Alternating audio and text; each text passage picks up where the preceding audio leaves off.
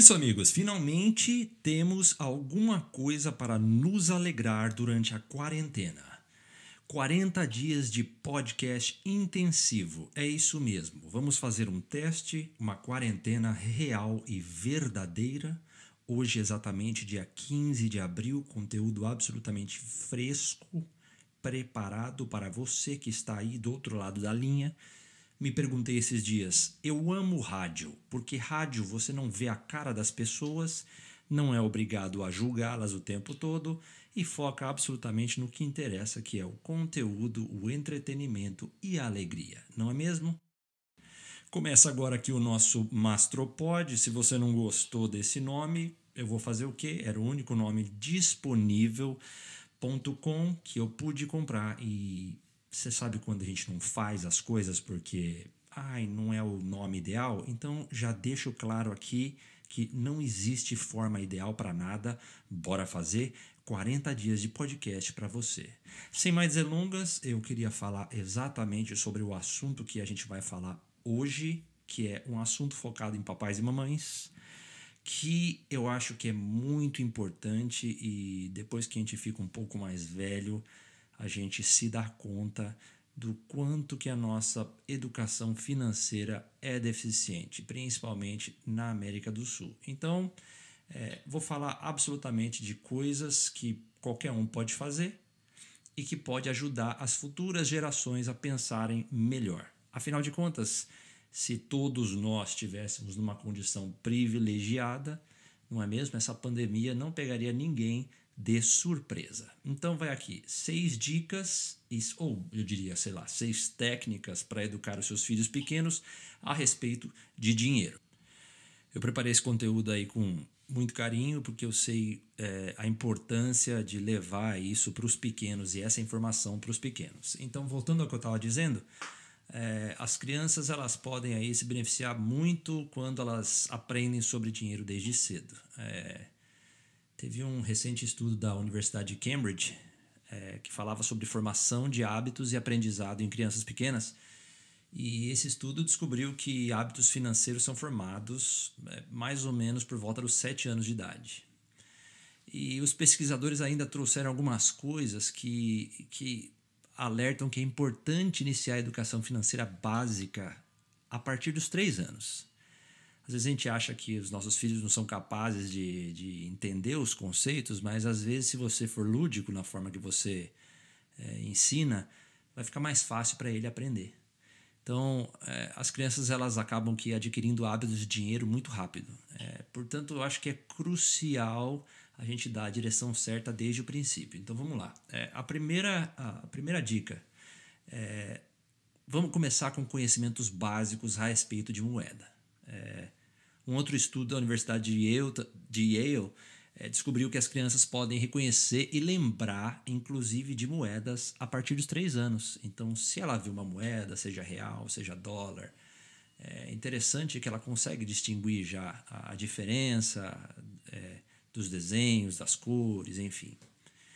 É, então seria legal você pegar a moeda aí do seu país e, e educar ele, mostrar para ele, ó, essa moeda ela é um, essa, aqui por exemplo tem moeda de um dólar, tem nota de um dólar, mas no Brasil eu sei que não tem, acho que mais nota de um real. Então é mostrar as diferenças das notas, os valores, o que, que cada uma pode comprar, esse é um tipo de coisa que já começa a levar a linha de pensamento da criança para a questão de como trabalhar melhor o dinheiro.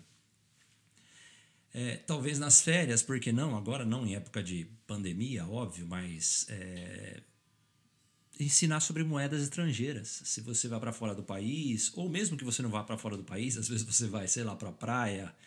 É, eu, quando era jovem, eu lembro que a gente ficava horas e horas jogando banco imobiliário. Jovem não, criança, né? Porque jovem eu ainda sou, sempre serei é, eternamente. Mas a gente jogava banco imobiliário e ali a gente tinha uma, uma, uma clara leitura do que, que podia acontecer se você é, não cuidasse bem do seu dinheiro, não é mesmo? Então aproveita aí as férias para ensinar sobre dinheiros de outros lugares. Isso aí vai ajudar a expandir a mente das crianças e vai, quem sabe, ajudar a aprender mais sobre os países que inclusive você visitou, que você está visitando. Então essa foi a dica número um. É, seguindo para a dica número 2, é uma dica muito legal, lúdica, é, que as crianças acabam entendendo muito fácil, é criar potes de dinheiro. É isso mesmo, pegar um pote na sua casa, um, enfim, uma coisa que seja bonitinha, né? Não vai colocar um, um Tupperware cheio de dinheiro, porque a criança. Enfim, se for isso que você tem, também não tem problema. Mas se você fizer caixas e você, a partir dessas caixas de dinheiro, é, vai ficar fácil ensinar de uma maneira fácil e divertida. Então, por exemplo, é, eu tenho uma, uma criação, eu diria que é, cristã, judaica, é, é, adventista. É, eu vou dar um conselho que eu sempre tive desde cedo. e isso já vou deixar claro que não envolve absolutamente nada relacionado à religião. envolve relacionamento com entendimento de quem você é e da onde está vindo o seu sustento. Então, a gente sempre quando recebe, a gente devolve é, a décima parte, que é o dízimo. Mas depois desse outro dinheiro, é, a gente vai voltar para os potes. Então, se você criar três tipos de potes de dinheiro, você pode ter um pote que é para gastar, gastar aleatoriamente, como a criança quiser, ou enfim, claro, sempre sob a supervisão do papai. É, o segundo pote vai ser a economia. E o terceiro pote, fazer o bem, caridade, dividir os dinheiros para ele entender a perspectiva das coisas mais cruciais da vida. Da vida, não da vida. É, então é interessante também fazer essas ligações básicas de como usar o dinheiro. Então você tem que ensinar o filho ou a filha a usar sempre os três frascos e, e a importância dos três frascos. Quão importante o pote, cada pote de dinheiro é. Então, é, quando você pega o pote para separar o dinheiro, por exemplo, depois de uma festa de aniversário que ele ganhou alguma coisa, ou depois de uma mesada, é, a criança entende um pouco essa correlação de economia para o futuro. Aí você pode pegar os potes de doações e ir numa instituição de caridade ou comprar uma comida para alguém que está precisando. É, isso é interessante também na formação do caráter, porque a criança vai ap aprender a respeito de dar e entender também como o seu, o seu dinheiro pode ajudar outras pessoas. Porque a, a, a coisa boa do dinheiro é quando a gente aprende o quanto que você pode abençoar os outros é, com o seu dinheiro. Então, eles podem sim doar o dinheiro é, para abrigos de animais ou para algum lugar que doa alimentos. Tem N formas de fazer isso. Então, essa também é uma dica muito legal. É, então, agora a gente pode pular para a próxima.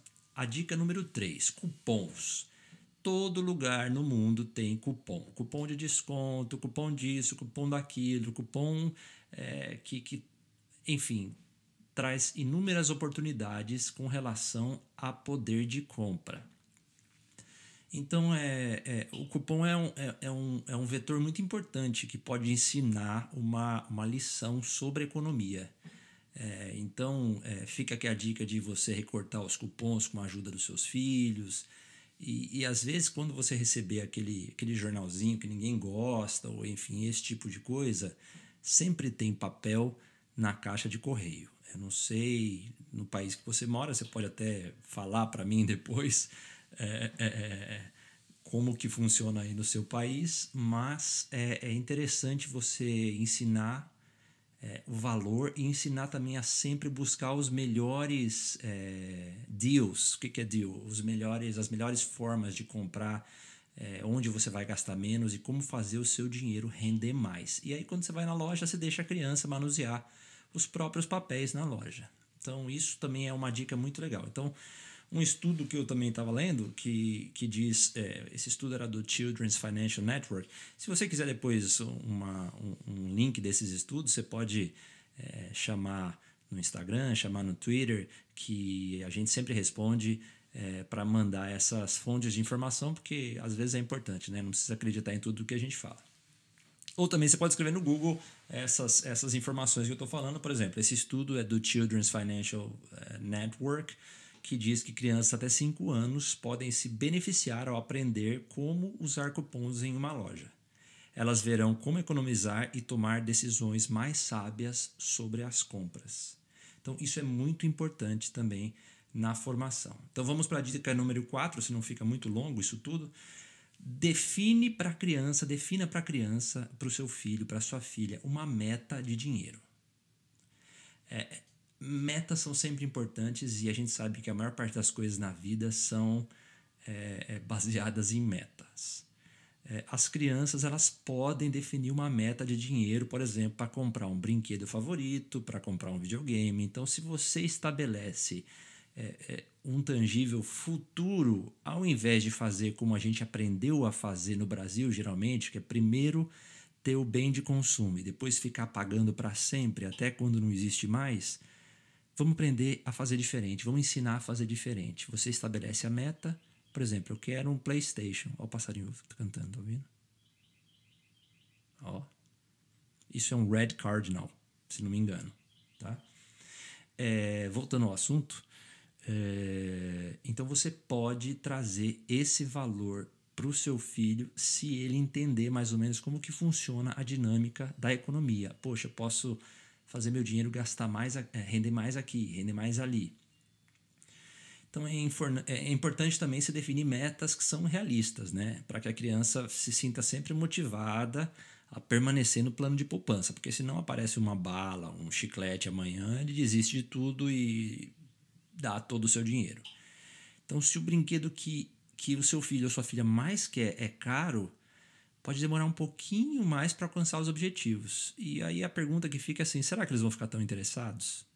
Então, escolha alvos menores e mais baratos. É melhor porque a curto prazo o gatilho de empolgação é mais interessante.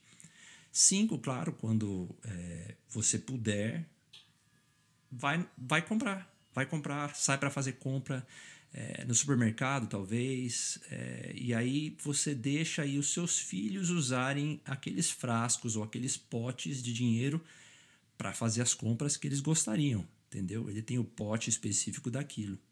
É interessante que às vezes o shopping ele fornece uma configuração que é fácil de aprender. Então, é, como seus filhos vão gastar dinheiro? É, eles vão usar o pote inteiro numa loja só ou eles vão espalhar por várias lojas?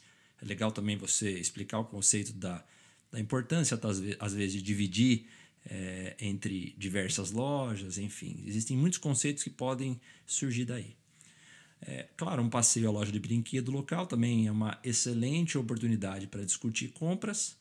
E, e também é interessante você sempre mostrar é, preços diferentes, é, para itens semelhantes, que isso ensina um pouco é, as crianças de como encontrar opções mais baratas ou até segundas opções, talvez que sejam mais interessantes com relação ao preço.